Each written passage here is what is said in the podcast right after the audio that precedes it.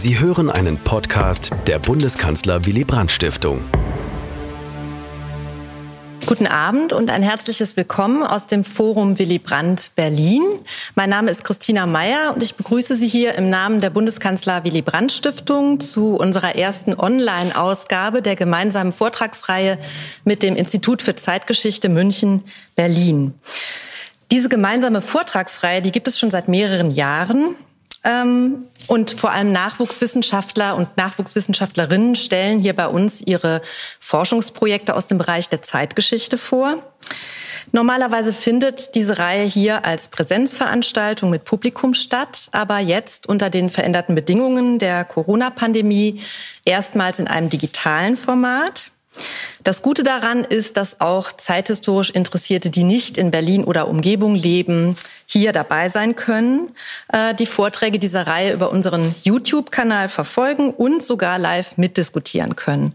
Schon mal vorab, Sie können bereits während des Vortrags, aber auch danach über die Chat-Funktion unseres Livestreams Ihre Fragen stellen, die ich dann in die anschließende Diskussion einbringe. Ich begrüße zunächst Professor Dr. Hermann Wendker, den Leiter der Berliner Abteilung des Instituts für Zeitgeschichte. Er ist zugleich Professor für Neuere und Neueste Geschichte an der Universität Potsdam. Und ich begrüße unseren heutigen Vortragsgast Carsten Richter, der an der Humboldt-Universität promoviert und uns heute einen Einblick in sein Promotionsprojekt bietet. Beiden jetzt schon mal ein herzliches Dankeschön, dass Sie sich an diesem Experiment heute beteiligen.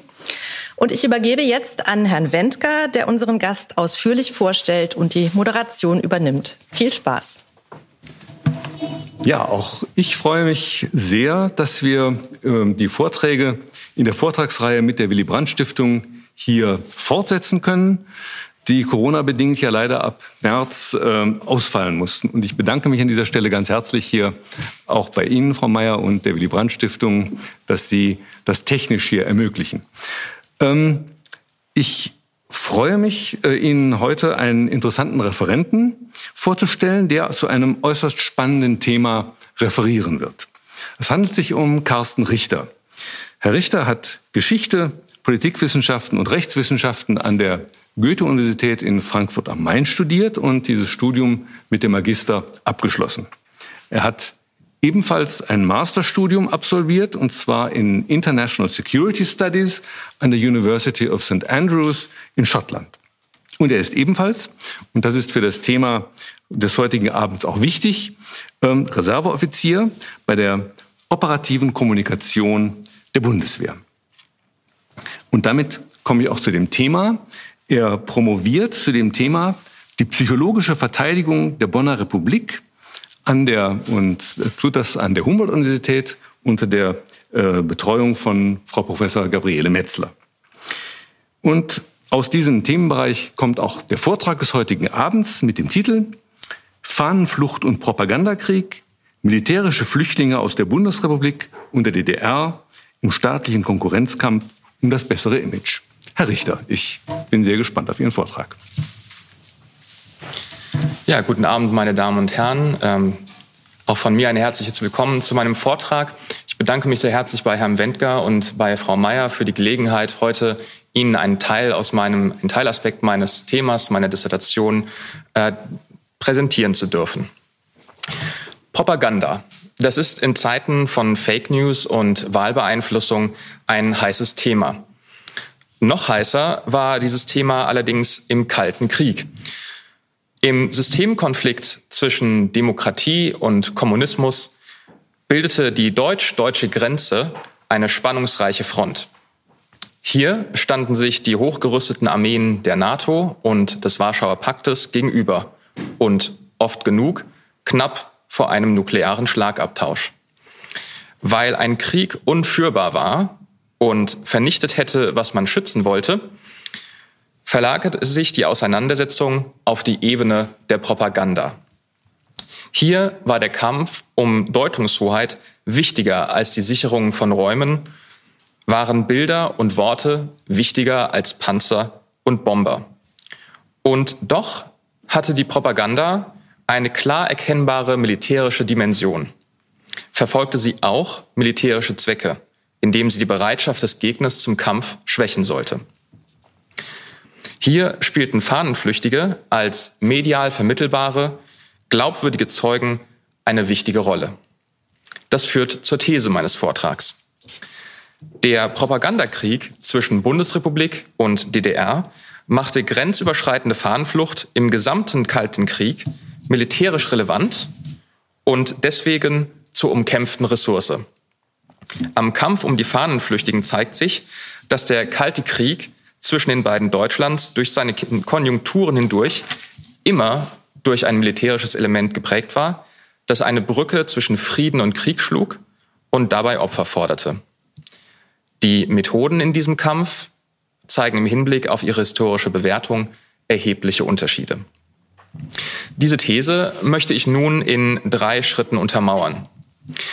Zunächst zeige ich, wie die DDR Bundeswehrfahnenflüchtige mit Halb- und Unwahrheiten in Propagandakampagnen einsetzte, um die Bundesrepublik militärisch zu schwächen. Dann zeige ich, wie die Bundeswehr mit einem Fokus auf nachprüfbare, aber einseitige Informationen um Fahnenflüchtige warb, um sich in eine günstigere Ausgangslage für den Fall eines Krieges zu bringen. Und im letzten Schritt zeige ich anhand der Methoden beider Seiten, Zugriff auf NVA-Fahnenflüchtige zu gewinnen, dass hier eine deutliche Asymmetrie vorlag. Eine Bemerkung noch vorab. Wenn ich von Fahnenflüchtigen spreche, meine ich in der Regel diejenigen, die vom einen Deutschland ins jeweils andere geflüchtet sind.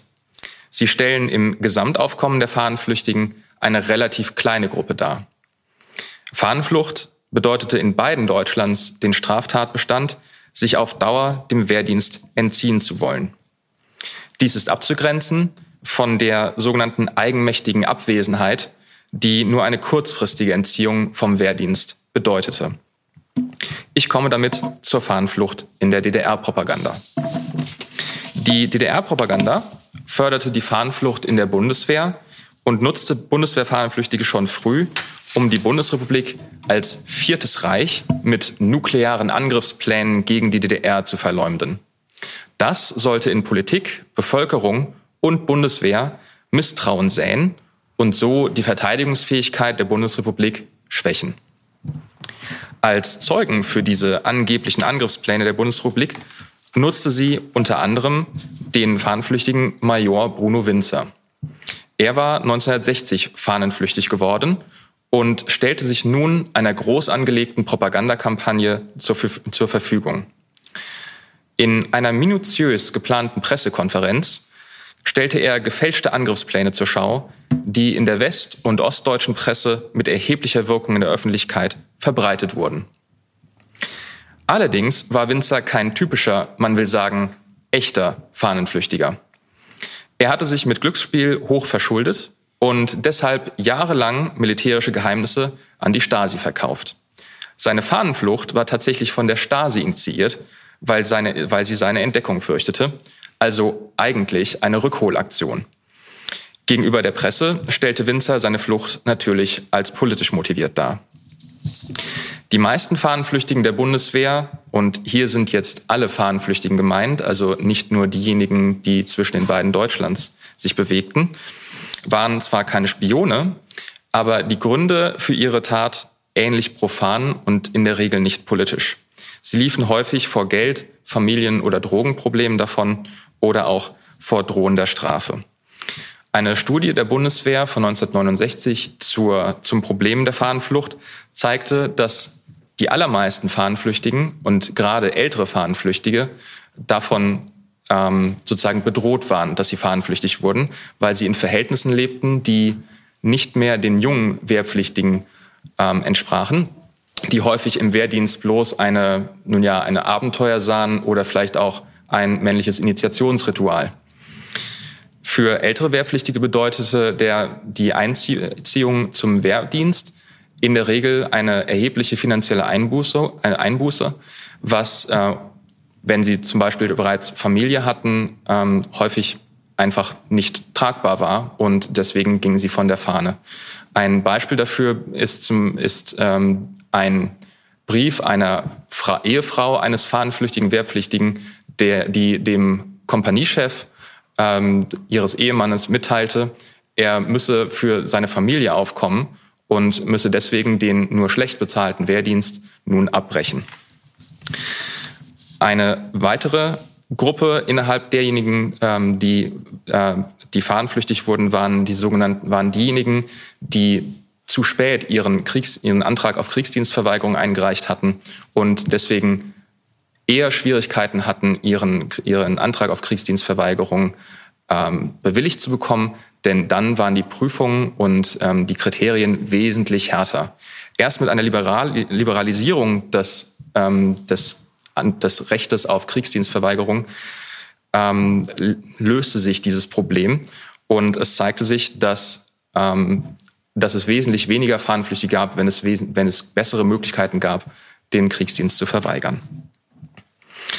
Allerdings hinderten alle diese profanen Gründe die DDR-Propaganda nicht daran, auch gewöhnliche Fahnenflüchtige zu instrumentalisieren, auch diejenigen, die in der Bundesrepublik verblieben. Ihre Radiosender, der Deutsche Freiheitssender 904 und der Deutsche Soldatensender 935, meldeten regelmäßig Fahnenfluchten, die sie mit untragbaren Zuständen in der Truppe und politischem Widerspruch begründeten. Dabei lockte sie die Fahnenflüchtigen mit Versprechen eines sozialistischen Paradieses. Die Wirkung blieb allerdings begrenzt. Die grenzüberschreitende Fahnenflucht blieb in der Bundeswehr ein zahlenmäßig geringes Phänomen, das in den 1960er Jahren rasch sank. In den 1960er Jahren waren es noch etwa 100, die jedes Jahr über die Grenze gingen. Ähm, ab Mitte der 1960er Jahre waren es bereits nur noch 50 und ungefähr die Hälfte von denen kehrte dann rasch wieder zurück. Dennoch verursachte die DDR-Propaganda merklichen Aufruhr in der Truppe und beschäftigte die Bundeswehr bis hinauf zum Minister. Bei meinen Forschungen bin ich auf mehrere Aktenordner gestoßen, die allein sich beschäftigten mit Meldungen aus der Truppe, die wieder fragten, was es mit den letzten Meldungen des deutschen Soldatensenders auf sich habe, weil verschiedene Vorgesetzte verzweifelt ähm, sich fragten, was, was, womit ihre Soldaten wieder auf sie zukamen und ähm, suchten bei der psychologischen Kampfführung, auf die ich gleich noch komme, ähm, um Rat und Informationen. Die Bundeswehr ging in ihrer Propaganda einen bewusst anderen Weg als die DDR und als zuvor die Wehrmacht. Sie machte nachprüfbare, aber einseitige Informationen zur Strategie. Dies sollte ihre politische Vertretbarkeit sichern. Darüber hinaus hatte dies einen militärischen Zweck. Die Propaganda, die vor allem in Form von Flugzetteln auf die NVA-Grenztruppen niederging, sollte, sollte eine Vertrauensbasis schaffen und das gemeinsame Deutschsein hervorheben. Das hätte im Falle eines Krieges in der Vorstellung der Bundeswehr zur Lähmung der NVA geführt. Gleichzeitig ermutigte diese Propaganda zur Fahnenflucht. Dieses Wahrheitsprinzip, also die Vermittlung von ausschließlich nachprüfbaren Informationen in der Propaganda, war tatsächlich ein sehr weitsichtiger, eine sehr weitsichtige Idee eines Gründervaters der psychologischen Kampfführung von Oberst Trench, der ähm, als Offizier sehr ähm, ein, ein sehr breit gebildetes und sehr politisches Denken mit in den Dienst brachte, was für damalige Verhältnisse eher ungewöhnlich war. Für ihn war es entscheidend, dass die Informationseinsätze der psychologischen Kampfführung so nah an der Politik waren, dass sie leicht für einen, um einen militärischen Zweck zu erzielen, einen politischen Schaden anrichten konnten. Und das suchte man mit der Wahrheitspflicht eben zu vermeiden. Dazu stellte die Bundeswehr eine eigene Truppengattung auf, die sogenannte psychologische Kampfführung, Kampfführung kurz PSK. Sie sollte den ideellen Kampf gegen die DDR auf militärischer Ebene für die Bundesrepublik führen und das Vertrauen in die Bundeswehr gegen DDR-Angriffe schützen. Dazu standen ihr eine ganze Reihe von Medienproduktionsmitteln zur Verfügung, unter anderem Radiosender und ähm, alle möglichen technischen Gerätschaften, die zum Betrieb eines richtigen Radiosenders notwendig waren. Darüber hinaus hatte sie erhebliche Druckkapazitäten, um im Jahr mehrere Millionen Flugschriften ähm, in die DDR zu schicken, die dann von eigen, äh, eigenen, ähm, eigens eingerichteten äh, Flugblatt- und Lautsprecherkompanien mit äh, Wasserstoffballons in die DDR gebracht wurden. Und wir reden hier von jedem Jahr mehreren Tonnen von Flugblattmaterial, das auf die NVA-Grenztruppen niederging. Weiterhin verfügte die psychologische Kampfführung über Offiziere in den Wehrbereichskommandos, die zum einen den Auftrag hatten, die psychologische Lage innerhalb der Bundesrepublik zu prüfen auf wehrfeindliche ähm, Bestrebungen und auf, ähm, nun ja, auf Nachrichten, die äh, das Potenzial hatten, die, den bundesdeutschen Wehrwillen zu schwächen. Sie hatte aber auch, aber auch den Eindruck, gegen, sie hatte aber auch den Auftrag, gegen solche Bestrebungen aktiv vorzugehen. Und das ist ein Aspekt, auf den ich jetzt nicht näher eingehen kann, der aber in meiner Dissertation eine wichtige Rolle spielen wird, nämlich der Versuch, unter anderem mit der Schaffung einer künstlichen Gegenöffentlichkeit gegen die Friedensbewegung vorzugehen. Weiterhin verfügte die psychologische Kampfführung ein, über eine eigene Schule und über ein Leitreferat im Ministerium, im Bundesverteidigungsministerium, das äh, in, die, in, den, in die aktive Arbeit der psychologischen Kampfführung stark involviert war und dort, ähm, und dort vor allem die Beeinflussung der eigenen Bevölkerung steuerte. NVA-Fahnenflüchtige lieferten der psychologischen Kampfführung wichtige Informationen zur zielgruppenorientierten Gestaltung ihrer Beeinflussungsmaßnahmen. Zur Stimmung der Grenztruppen zum Beispiel oder zu Themen mit Spaltpotenzial sowie zu den aus Soldatensicht attraktiven Seiten der Bundesrepublik. Deshalb ließen die Flugschriften der PSK viel Raum für Lohnentwicklungen und die Preisentwicklung für Motorräder. Auch pries sie die Reisefreiheit im Westen an, teils mit dem Rekurs auf im Osten oder auch im Osten bekannte Werbeslogans wie Neckermann macht's möglich.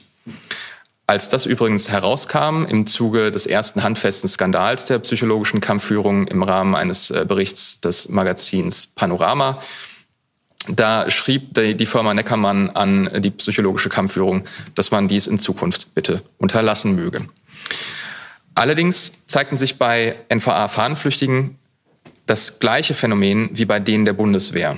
Etwa 35 Prozent von ihnen gingen trotz sicherer Strafe wieder in die DDR zurück. Damit erhielt die DDR wieder Zugriff auf diese wichtige militärische Ressource. Sie nutzte sie regelmäßig für Kampagnen gegen die Bundesrepublik und in Schauprozessen zur Abschreckung von Fahnenflucht.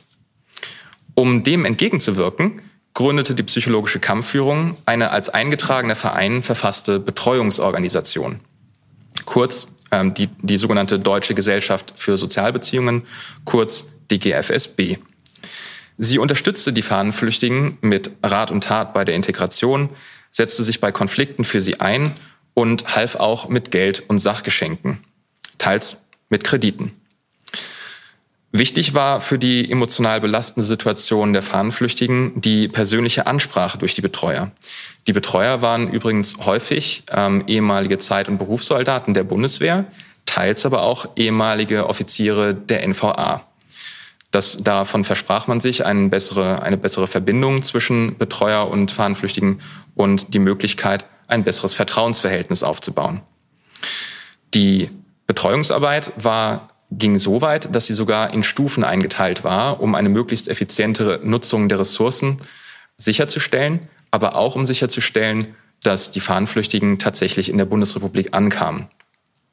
Wenn also jemand, wenn also ein Fahnenflüchtiger ähm, von äh, Misser Misserfolgserlebnisse hatte in seiner Zeit in der Bundesrepublik und der Betreuer davon erfuhr, dann konnte er wieder in eine in eine Stufe gehoben werden, die eine intensivere Betreuung rechtfertigte.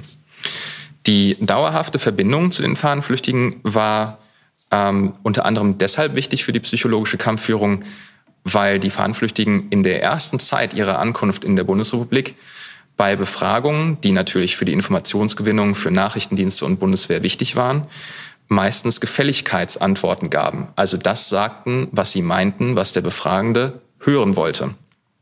Erst wenn ein Vertrauensverhältnis aufgebaut war und eine gewisse Zeit in der Bundesrepublik vergangen war, erst dann gab es, ähm, kam es häufig zu dem Vertrauen, dass, zu dem Vertrauensverhältnis, dass äh, die Fahnenflüchtigen wichtigere, persönlichere Informationen an die Betreuer weitergaben.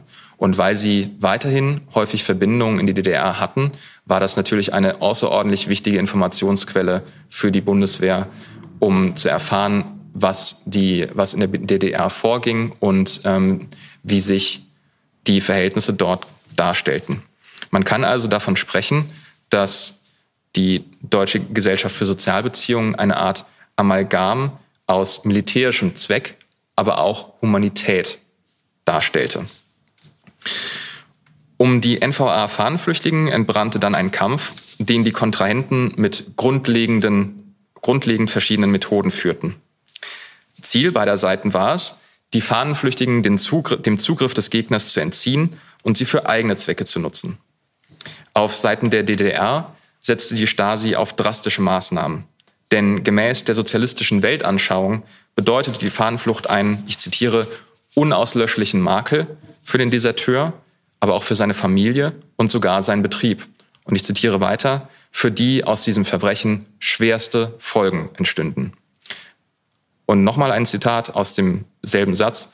Schicksal aller Deserteure sei der vollständige physische und moralische Untergang. Angehörige der NVA-Fahnenflüchtigen wurden auf Betreiben der Stasi systematisch drangsaliert, um die geflüchteten Soldaten zur Rückkehr zu bewegen. Das reichte von einfachen Gesprächen mit Stasi-Offizieren über Rufmord bis hin zur Wegnahme der beruflichen Stellung. Wo die Stasi einen Druckpunkt fand, da nutzte sie ihn nach Gutdünken. Für die Fahnenflüchtigen bedeuteten solche Nachrichten aus der Heimat eine schwere psychische Last. Es ist anzunehmen, dass dies manche zur Rückkehr bewegte. Gleichzeitig setzte die Stasi inoffizielle Mitarbeiter auf die Fahnenflüchtigen in der Bundesrepublik an und ließ sie dort dauerhaft beobachten. In Einzelfällen gab es Pläne zu ihrer Entführung und oder sogar zur Ermordung. Beides galt der Stasi als gleichwertig, um, ich zitiere, den Verbrecher seiner gerechten Strafe zuzuführen. Und das möchte ich an dieser Stelle besonders betonen. Machen Sie sich das klar, dass hier von einer, dass hier als gleichwertig behandelt wird, ob ein Mensch ermordet wird oder ob er entführt wird, um ihn dann vor Gericht zu stellen. Und vor Gericht wurde er in der Regel nicht zum Tode verurteilt. Vom Soldaten Werner Weinhold zum Beispiel, der Mitte der 70er Jahre bei seiner Flucht zwei Soldaten getötet hatte, ließ die Stasi erst Ende 1989 ab. Bis dahin war seine Entführung oder Ermordung bereits dreimal angedacht gewesen, aber nie zur Durchführung gelangt. Dass er beobachtet wurde und mit seiner Familie in Gefahr schwebte, ahnte Weinhold, wie die Stasi zufrieden zur Kenntnis nahm. Auch auf die DGFSB setzte die Stasi äh, inoffizielle Mitarbeiter an. Der langjährige Offizier der psychologischen Kampfführung Reichenburg etwa lieferte erst, ähm, lieferte erst interner über die psychologische Kampfführung und dann als Betreuer der DGFSB über die dortigen Verhältnisse. Auch waren einzelne Fahnenflüchtige tatsächlich entsandte IM. Damit suchte sie die Betreuungsarbeit als wichtiges, wichtigstes Mittel zur Sicherung der Ressource Fahnenflüchtige unmöglich zu machen. Die DGFSB reagierte mit Vorsichtsmaßnahmen und intensiverer Betreuung. Vorsicht und glückliche Zufälle retteten die DGFSB bis zur Wiedervereinigung. Ich komme zu meinem Resümee und zur Interpretation. Die militärische Dimension des Propagandakriegs lenkt den Blick auf die Bedeutung des Militärischen in der deutschen Nachkriegsgeschichte. Die Interaktion beider Seiten zeigt sowohl einen bislang wenig beachteten Verflechtungsaspekt der deutsch-deutschen Geschichte als auch eine zur Bewertung wichtige Asymmetrie. Denn während die Bundeswehr militärische Zwecke mit humanitären Mitteln verfolgte, wandte die Stasi systematisch menschenverachtende Maßnahmen an. Diese Beobachtung kann nicht pars pro toto für den gesamten Propagandakrieg stehen, denn die psychologische Kampfführung der Bundeswehr ging im eigenen Land ebenfalls mit fragwürdigen Methoden vor. Aber der Kontext für diese fragwürdigen Methoden war der Kampf mit einem Gegner wie der Stasi. Das muss in die Gesamtwertung einfließen. Der Propagandakrieg war ferner nicht einfach eine weitgehend losgelöste eigene Welt, wie es manchmal dargestellt wird, sondern ein in seinen Wirkungen schwierig einzuschätzender Faktor der Entwicklung des Kalten Krieges.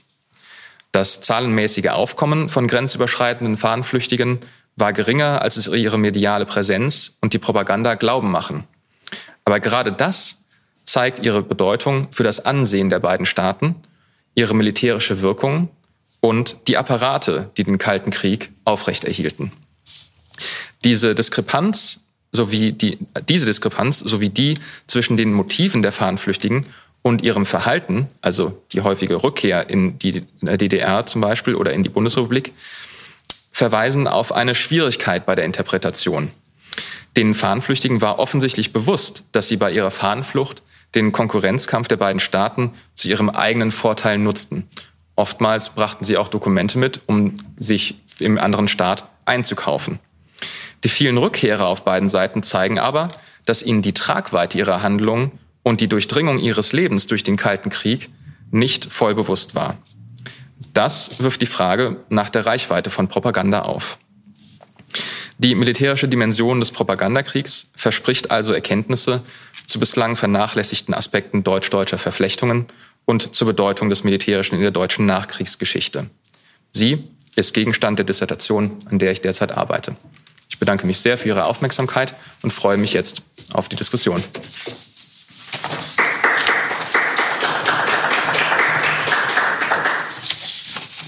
Ja, vielen Dank, Herr Richter, für einen sehr interessanten Vortrag, ähm, in dem Sie ja dieses Problem der Fahnenflucht ähm, sehr schön eingebettet haben in diesen Kalten Krieg und auch gesehen haben, gezeigt haben, welchen Nutzen beide Seiten, also die Bundesrepublik auf der einen und die DDR auf der anderen Seite, versucht haben, daraus zu ziehen. Ähm, was ich gerne vorweg mal so wissen, gern wissen würde, das sagen Sie, ähm, Fahnenflucht war ja vor allem wenn ich jetzt doch, vor allem wenn ich jetzt von Fahnenflucht von NVA-Angehörigen aus äh, der DDR in die Bundesrepublik denke, natürlich immer mit einem äh, großen Problem verbunden. Man musste ja über diese Grenze drüber. Ähm, deswegen auch eine Erstmal eine Frage, wie, wie, sieht das aus jetzt von den Zahlenverhältnissen her, wenn Sie eben die Zeit vor dem Mauerbau nehmen, also bis 61 und dann danach? Also der Mauerbau stellte definitiv einen starken Einschnitt in das Aufkommen von NVA-Fahnenflüchtigen dar. Denn ähm, man kann sagen, dass, die, dass das Aufkommen dieser Flüchtigen mit ähm, dem Fluchtaufkommen der übrigen DDR-Bürger korrelierte. Das heißt, okay. zu besonderen Spitzen, wie jetzt zum Beispiel 1953 oder 1961, wo besonders viele Bürger die DDR verließen, da verließen auch besonders viele ähm, Angehörige der NVA, beziehungsweise damals eben noch der jeweilig, die hatten damals noch einen etwas anderen Namen, ähm, verließen eben auch viele Angehörige des Militärs die DDR. Und ähm, das war besonders deshalb möglich, weil die Mauer eben noch nicht da war. Das heißt, der, die Flucht über, ähm, also durch, durch Berlin war die, die, die einfachste Möglichkeit. Allerdings häufig auch erst nach dem ähm, nach Ende des Wehrdienstes. Denn ähm, also es, es gab da entsprechende Maßnahmen, um solche Leute rauszufiltern. Ansonsten danach ging das Aufkommen natürlich steil bergab. Ähm, über lange Zeit war es tatsächlich sogar so gering, dass die, die, erwähnte Deutsche Gesellschaft für Sozialbeziehungen von der Abschaffung bedroht war, weil es, so, weil es einfach nicht genug Leute gab, um, ja, ja. Sie, um sie zu versorgen. Aber immer noch genug, um eben angemäß, angesichts ihrer Bedeutung verhindern zu wollen, dass sie zurückkehren. So.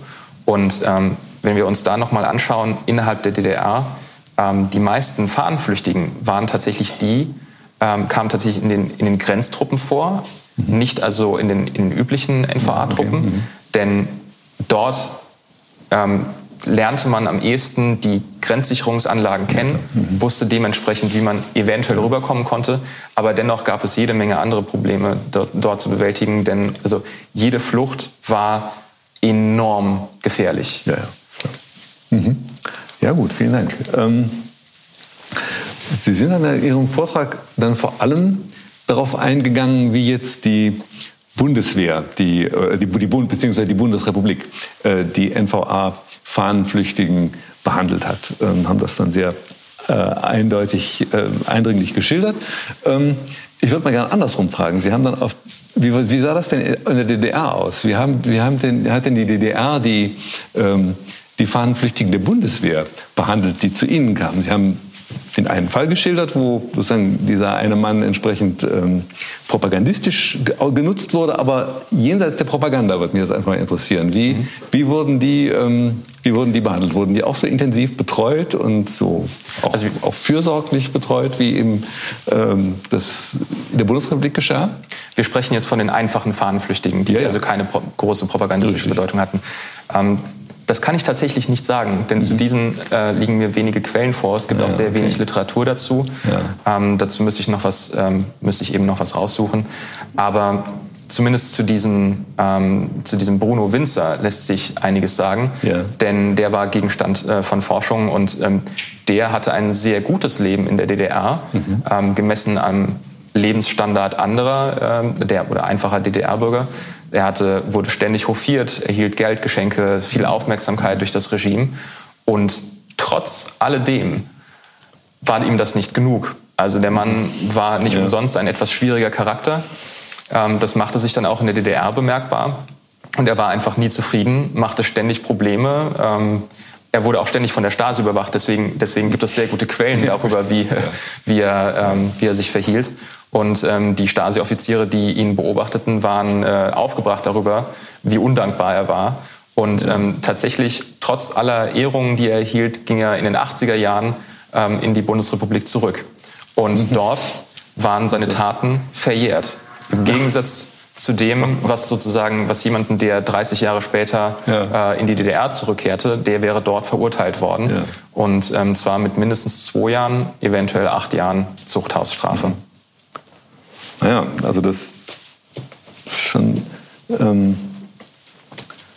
ein interessanter Befund. Ich meine, was, man müsste einfach mal schauen ähm, bei den Leuten, die in die DDR, die in die DDR desertiert sind, sozusagen, ähm, man sieht ja sozusagen auch die Normalbürger. Da gab es ja auch so, ähm, hat die DDR ja auch ähm, Leute, die entweder, die nannten die Rückkehrer und Zugezogenen, also die die aus dem Westen in die DDR kamen, gab es ja auch. Mhm. Ähm, und die wurden sehr speziell behandelt. Die wurden auch unter sehr strenge, äh, die kamen erstmal quasi so in, in, Lager, wurden dann sehr streng überwacht. Also die hatten es, die hatten es eben gar nicht leicht. Ja? Mhm. Das, das sollte man, also möglicherweise gibt es da Ähnliches dann, was man da bei diesen ähm, normalen ähm, Deserteuren quasi äh, sich anschauen kann. Das notiere ich mir sofort. Ja, gut.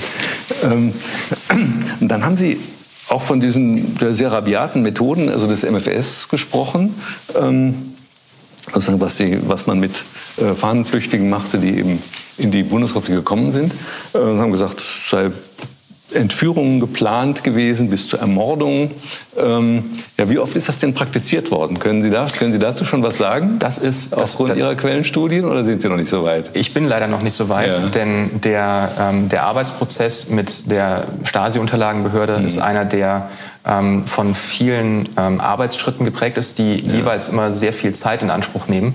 Und ich bin jetzt gerade dabei, ähm, stehe jetzt gerade in Verhandlungen dabei, tatsächlich mal eine etwas ähm, eine, eine breitere Datenlage aufbauen zu können. Mhm. Das ist aber schwierig machbar aufgrund von Persönlichkeitsschutzrechten. Ja, ähm, und ich bin da sehr dankbar dafür, dass die Stasi-Unterlagenbehörde da sich sehr flexibel und sehr, ähm, sehr freundlich zeigt und ähm, sehr zugewandt sozusagen dem, dem also man ja. versucht möglich zu machen, was möglich ist. Mhm.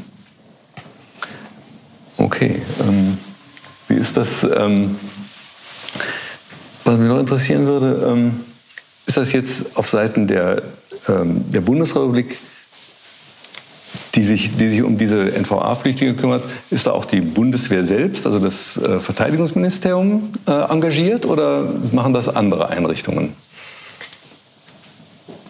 Nochmal bitte bei der Betreuung der, äh, bei der, der, der, ähm, der Fahnenflüchtigen, auch, ja. der, auch der politischen, die man dann nutzt. Das, das, ja. ist, das ist eine originäre Aufgabe der, ähm, der Bundeswehr. Der genau. Bundeswehr. Also die Bundeswehr hat diese, wie gesagt, diese zivile Tarnorganisation ja. eingerichtet. Äh, Tarnorganisation deshalb, weil der Vorstand zumindest anfangs ausschließlich mit Mitgliedern des Verteidigungsministeriums besetzt war. Mhm. Und später kamen dann aus anderen Ministerien äh, und aus anderen ähm, Einrichtungen noch Mitglieder dazu. Ähm, es gab auch einfache Mitglieder, aber die waren in der Regel waren die in diesem, ähm, in diesem Bereich unterwegs. Und ähm, die Finanzierung kam zum Beispiel zum großen Teil aus dem Etat der psychologischen Kampfführung. aber auch aus ähm, Mitteln des, ähm, des Familienministeriums, mhm. das äh, sich da sehr offen zeigte für die Finanzierung, teils auch aus äh, dem aus den Etats des, der Nachrichtendienste, also der BND, gab, ein, äh, gab Mittel dazu, denn auch der profitierte ja von diesen Informationen. Aber ansonsten war die, und das, das deckte eigentlich den größten Bedarf der äh, Gesellschaft. Und dennoch versuchte man, äh, um eben über das, das Minimum das die ähm, Fahnenflüchtigen benötigten und dass man auch zum, zum, zum Betrieb dieser Organisation benötigte, Mittel aus der Industrie anzuwerben. Mhm. Und da zeigten sich dann teils ähm, die Verleger sehr, ähm, sehr, äh, sehr großzügig, die aus den, von den, sozusagen von den Beeinflussungsmaßnahmen der psychologischen Kampfführung in der Bundesrepublik profitierten. Denn die gab ja sehr viele Schriften hinaus. Also ein großer Teil des Etats der psychologischen Kampfführung floss tatsächlich in, ähm, in den Aufkauf von ganzen Auflagen von Büchern, die irgendwie die, ähm, die Meinung und den, den, dem Zweck der, äh, der psychologischen Kampfführung dienten. Und dementsprechend verdienten die Verleger damit eine Menge Geld, das sie dann teilweise auch zurückgaben. Naja, okay. Ähm.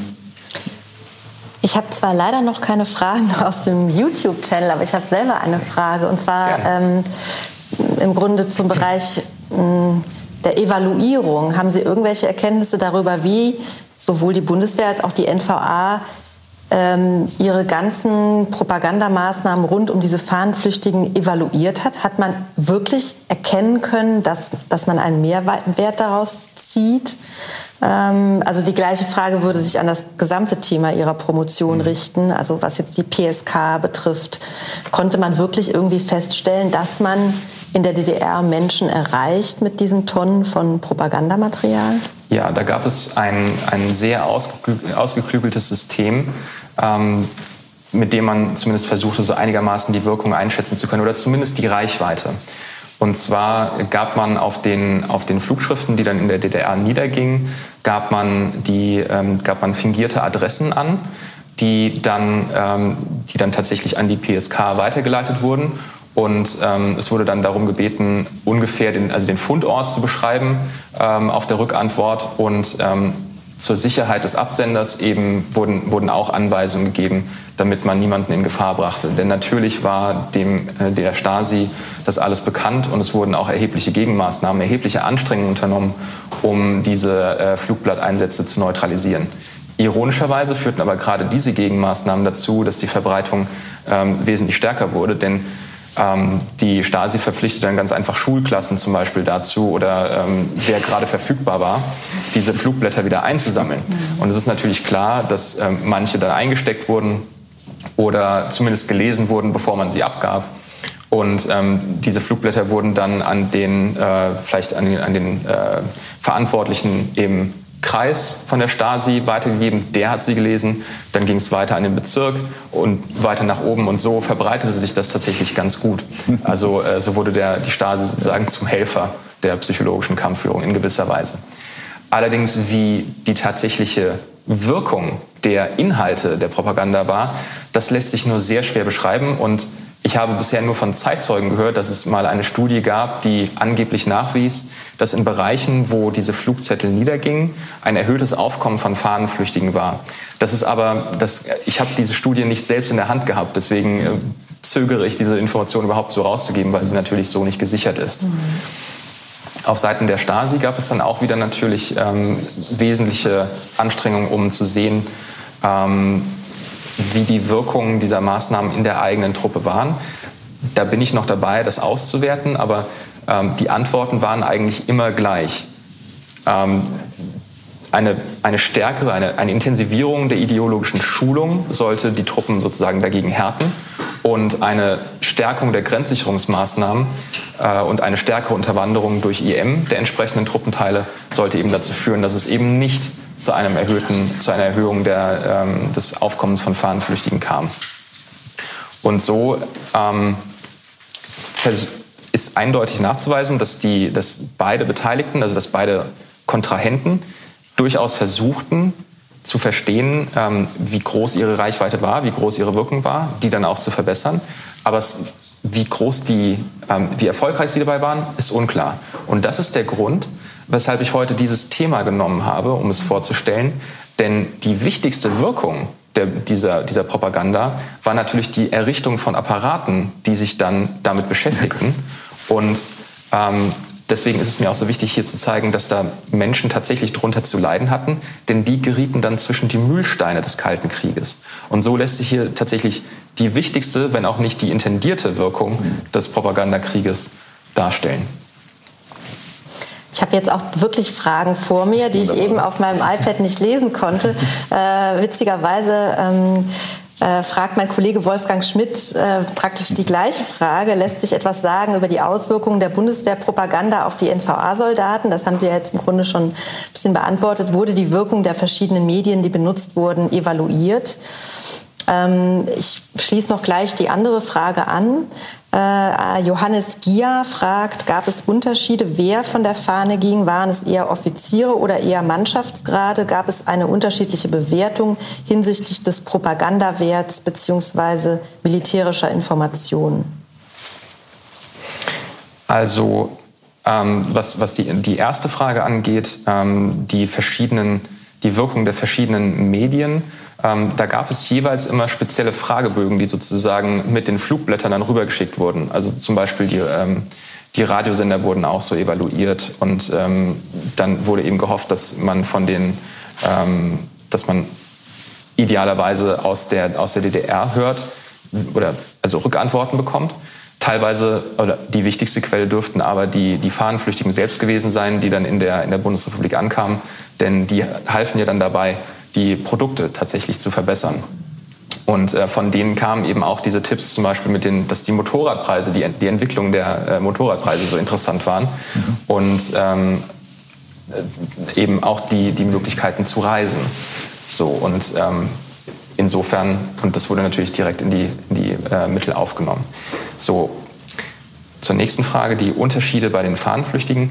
Dazu kann ich leider ähm, nichts sagen, weil die, mir einfach keine Daten dazu vorliegen. Das ist ähm, auch nicht der, der, der, Fokus sozusagen meines, ähm, meiner Arbeit. Ähm, ich werde mich aber mal darum kümmern, das, äh, das einzubeziehen. So könnten Sie den, die, den anderen Teil der Frage noch, noch mal wiederholen, ähm, bitte? Das ging etwas zu schnell. Wurde die, nee, Quatsch, das war eine andere. Gab es eine unterschiedliche Bewertung hinsichtlich des Propagandawerts bzw. militärischer Informationen? Mhm. Also da ähm, spielte, das, also das Wichtigste dürfte der Dienstgrad gewesen sein. Also gerade ähm, Offiziere, die aus der NVA flohen, waren natürlich als äh, gehobene Repräsentanten des DDR-Militärs äh, besonders glaubwürdig und besonders und, und hatten eine, eine besondere Autorität, mit der sie sprachen und ähm, natürlich auch besondere Einblicke. Und es gab ähm, mehrere Fälle von äh, durchaus hochrangigen Offizieren, die ähm, in, die, in die Bundesrepublik flohen. Zwei, ähm, also ähm, allein schon ein, ein Betreuer der Deutschen Gesellschaft für Sozialbeziehungen war vorher Oberstleutnant gewesen in der, in der NVA. Und das ist ein durchaus hoher Dienstgrad, gerade damals noch ähm, gewesen. Und diese, die Informationen, die sie mitbrachten, die waren äh, für, die, für die Nachrichtendienste von, von äh, höchstem Wert.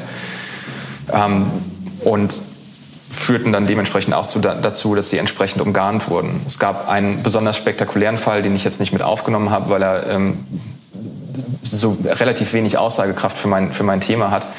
Aber es, das war ein, der, der Kommandeur eines, eines ganzen Grenzregiments, der eines Tages ähm, einfach über die Grenze ging. Das, das konnte er einfach, er wurde nicht aufgehalten. Und ähm, der, der dann nur wenige Tage nach dieser Flucht wieder zurückkehrte. Aber bis zu diesem Zeitpunkt gab er dem, dem Bundesnachrichtendienst durchaus viele wichtige Informationen. Ähm, ich meine, er hätte sich sogar in dieser kurzen Zeit sogar schon ein Auto gekauft. Ähm, aber das alles nützte nichts. Er ging wieder zurück. Und das ist bis heute ein Rätsel, wie das tatsächlich, wie es dazu kam.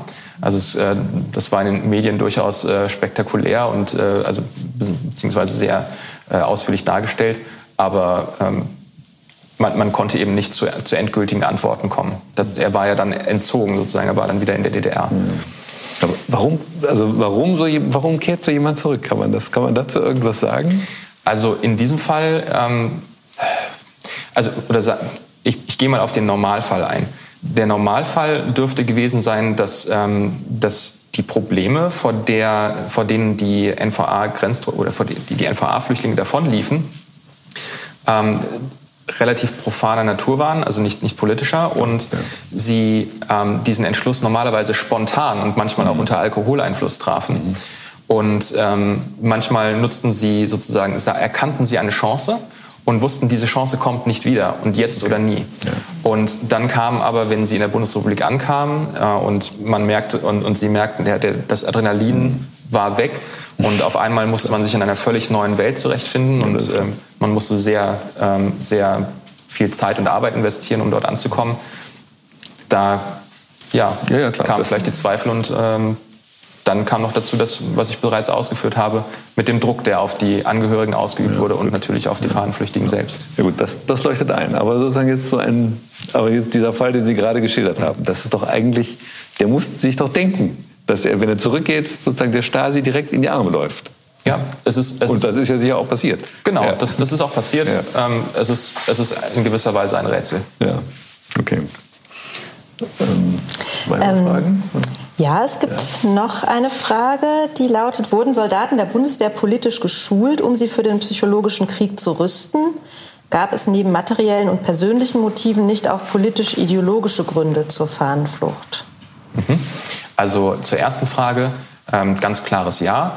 Äh, die psychologische Kampfführung hatte äh, sogar den, den, den, den, den klaren Auftrag, die, äh, die Bundeswehr gegen Angriffe, äh, gegen, die, gegen, den, gegen, die, gegen den Wehrwillen zu schützen und zu verteidigen.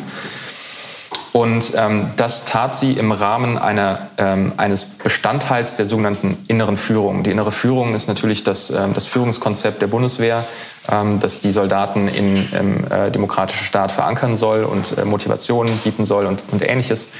Und ein Bestandteil davon war die sogenannte geistige Rüstung. Das war alleinige, alleiniges Aufgabengebiet der psychologischen Kampfführung. Das führte auch häufig zu, äh, zu einem Krach zwischen denjenigen, die für die innere Führung zuständig waren und eben der PSK, weil man naja, sozusagen, weil man da witterte, dass man da Fremde im eigenen Bereich hat, die dort ähm, wittern. Und ähm, ja, das das war gerade in, den, in, den, in der ersten Zeit der psychologischen Kampfführung ein, ein ganz besonderer Fokus. Da wurden, es gab eine eigene Zeitschrift, ähm, Geistige Rüstung, wo dargestellt wurde, wie DDR-Propaganda funktioniert, wie sie versucht, ähm, Menschen zu gewinnen und dass, dass man darauf einfach besser nicht hören sollte, sich damit durchaus auseinandersetzen kann, aber ähm, eben letztendlich das Ziel, was so demokratisch und, und ähm, intellektuell ansprechend es auch mag, sein mag, ähm, in der Regel einfach ist zu spalten. Und weil man eben es hier mit einem, mit einem gefährlichen Gegner zu tun hatte, sollte man lieber einfach bei dem bleiben, was die eigene Seite sagte. Und was ähm, den zweiten Teil der Frage anging, angeht, ähm, sorry, könnten Sie den bitte nochmal wiederholen? Die lautete, gab es neben materiellen und persönlichen Motiven nicht auch politisch-ideologische Gründe zur Fahnenflucht? Ja. Diese, auch diese, äh, diese Motive gab es, sie waren aber relativ gering. Und ähm, diejenigen, die rübergingen mit solch einer Motivation, ähm, manche blieben auch durchaus da, ähm, waren sich, wurden dort in der DDR glücklich, aber es ist eben ein, ein besonders kleiner Teil. Und ähm, insofern ist er ist also wenig relevant für, ähm, wenn man sich das Gesamtaufkommen anschaut und dann noch das Gesamtaufkommen dieser, dieser grenzüberschreitenden.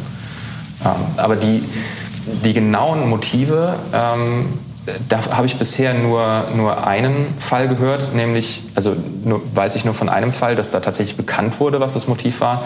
Und da hieß es, dass eben der, ähm, der Vater ähm, ich bin mir nicht sicher, ob, ob, ob KPD-Funktionär oder Gewerkschaftsfunktionär gewesen sei in, in der Bundesrepublik und ähm, dort dann eben das, also das Gefühl hatte, drangsaliert zu werden. Oder zumindest, also der Sohn sah das so, dass der Vater drangsaliert wurde. Sie seien auch drangsaliert worden, nachdem er geflohen sei, weil auf einmal der, der militärische Abschirmdienst vor der Tür stand, auch Mitarbeiter des BND, um zu befragen. Und das, das daran, da fühlte er sich darin bestätigt, dass er ähm, die Bundesrepublik verlassen hatte. Allerdings ist das, ist das sozusagen jetzt ein, ein Zitat, das ich nicht weiter, dessen Kontext ich nicht kenne. Also nach allem, was ich bisher darüber gelesen habe, bin ich etwas, bin ich sofort vorsichtig, wenn ich sowas lese ähm, und, an, und sehe, wie viele wieder zurückkehrten und frage mich, ob da nicht auch wieder die Stasi die Finger im Spiel hatte. Und das ist, finde ich, ein, ein anderer wesentlicher Aspekt, der in, dieser, in, in meiner Arbeit eine Rolle spielen wird, im, im Vortrag hier nicht ganz so äh, nicht, also nicht aufkam. Aber allein die Tatsache, dass diese, dass diese Propaganda ähm, solches Misstrauen sät und den, den Diskurs polarisiert, schon allein dadurch hat sie einen gewissen Effekt darauf, die, die Politik zu destabilisieren und zum Beispiel zu verhindern, dass, ähm, dass äh, Meinungsfreiheit wie sie in der Regel, also wie sie in der Regel zum, zum besseren Ergebnis führen soll, dass sie hier dazu führt, dass politische, ähm, das politische Übereinkommen nicht mehr möglich ist, dass man also nicht mehr den Kompromiss sucht, sondern nur noch auf Konfrontation geht. Ich meine, wir sehen es ja in der gegenwärtigen Zeit, wie das äh, mit Fake News und äh, Wahlbeeinflussung funktioniert. Mhm. Und insofern das, was man also, das, was eigentlich die Stärke der Demokratie ist, nämlich der, der Diskurs, die, ähm, die, das Recht auf freie Meinungsäußerung, dass das hier ähm, eine Angriffsfläche bietet. Und da ist sozusagen jeder Bürger, auch damals eben, ähm, gefragt gewesen, sich zu bilden und ein, ähm, ein Urteil zu bilden, das, äh, ja, dass es eben ermöglichte, nicht instrumentalisiert zu werden. Aber es ist eben auch die Natur der Propaganda, eben solche Möglichkeiten, solche Risse immer zu finden und dort dann einen Keil rein zu betreiben, der den eigenen Zwecken dient. Ähm, ich hätte noch mal eine Frage generell zu dieser psychologischen Kampfführung, die PSK. Ähm, Sie haben ja gesagt, die hat so zwei Dimensionen ja eigentlich. Eine ist sozusagen von Seite, ich spreche von der Seite der Bundeswehr. Ähm, sie ist gegen die DDR gerichtet ähm, und versucht natürlich die NVA-Soldaten auf die eigene Seite zu ziehen. Auf der anderen Seite ist er aber auch nach innen gerichtet, auf, also auf die bundesdeutsche Gesellschaft. Wie würden Sie das Verhältnis da sehen? Das, was, ist, was überwiegt Ihrer Meinung nach? Hm. Oder kann man das, das, so das, nicht, kann man das so nicht sagen? Das ist schwer zu quantifizieren. Ähm, es lässt sich auf jeden Fall sagen, dass in den, dass, äh, in den, in den 60er Jahren bis 1972, bis dann der Grundlagenvertrag geschlossen wurde und im, durch einen Vorvertrag diese Propaganda, also vereinbart, vereinbart wurde, diese Propaganda einzustellen, dass bis zu diesem Zeitpunkt diese Propaganda eine durchaus sehr wesentliche Rolle spielte. Danach aber fiel sie natürlich weg und dadurch war auch der Truppe ähm, fast schon ihr Lebenszweck genommen. Ähm, sie war dann eigentlich nur noch dafür da, für den Fall, dass äh, die DDR dieses Abkommen bricht, dann wieder äh, den, den, diesen Propagandakrieg aufnehmen zu können. Ansonsten ist sehr, ähm, sehr stark wahrnehmbar, dass das Leitreferat im Verteidigungsministerium sehr, sehr viel unternahm, um eben die eigene Bevölkerung zu beeinflussen. Es gab, wie gesagt, auch diese Wehrbereichskommandos, mit denen, ähm, in denen zumindest PSK-Offiziere saßen. Und da lässt sich auch in den Quellen nachweisen, dass in den 60er Jahren ähm, dort eine, eine sehr rege Tätigkeit war. Also die, da wurde besonders viel wahrgenommen. Da ging es um, den, um diese um die Ostermarschbewegung, die, die, man, ähm, die man genau im, im Auge behielt, die man auch teilweise zu beeinflussen versuchte. Da gab es ähm, einige sehr, sehr raffinierte äh, Ideen und Methoden, die dann tatsächlich auch zur Umsetzung kamen.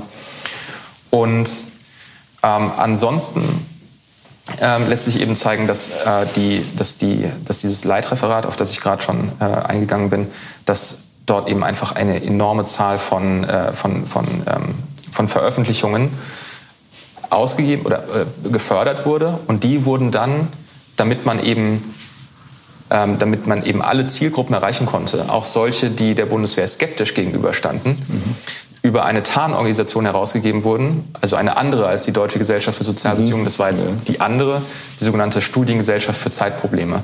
Das war ja. eine, ein Verein, der einfach nur den Zweck hatte, für das Verteidigungsministerium ähm, eine, eine Art äh, ja, Fassade zu bieten, wo man ähm, Schriften herausgeben konnte unter dem, dem Signum eben Studiengesellschaft für Zeitprobleme, mhm. nicht Verteidigungsministerium.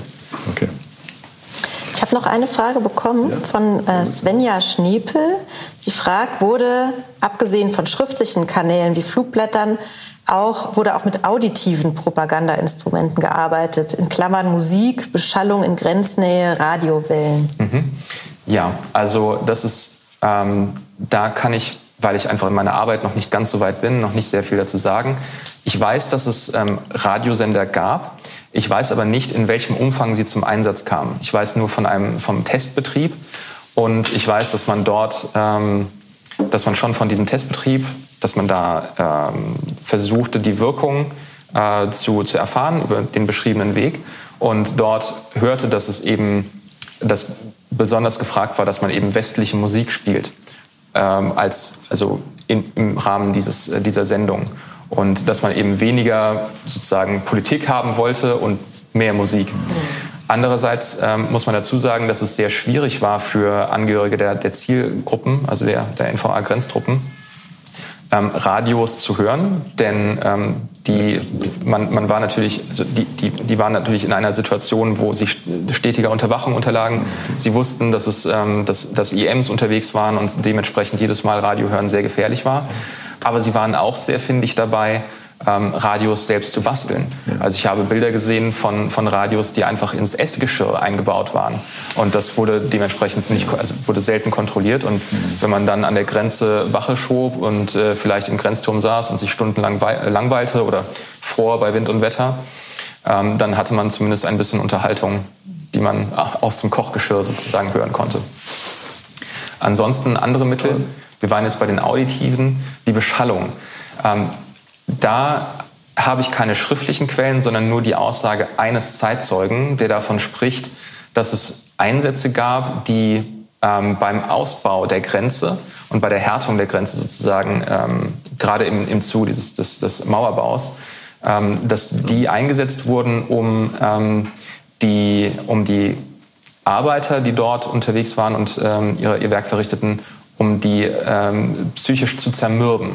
Also da wurden, äh, da wurden alle, also der, der Zeitzeuge sprach von, von Kreissägengeräuschen, die man da in aller, mit voller Lautstärke Stärke auf die Arbeiter eindröhnen ließ, äh, von Panzerkettengeräuschen, die ähm, zeigen sollten, also die vortäuschen sollten, dass äh, jetzt eventuell ein Angriff droht und ähm, das eben 24 Stunden lang, mehrere Tage.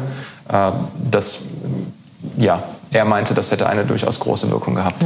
Ähm, Sie sollten der ähm, Zuhörerin sagen, dass es demnächst, also im Herbst irgendwann, ein Workshop ähm, des Berliner Kollegs Kalter Krieg zu dem Thema Sensory Warfare gibt. Ah, ja. Da geht es also auch Aber natürlich um Klang und toll. Geräusch, Geruch und alles Mögliche, was äh, auch sozusagen im, ja. für, diese, für eine Art von Kriegführung eben eingesetzt wurde. Ja?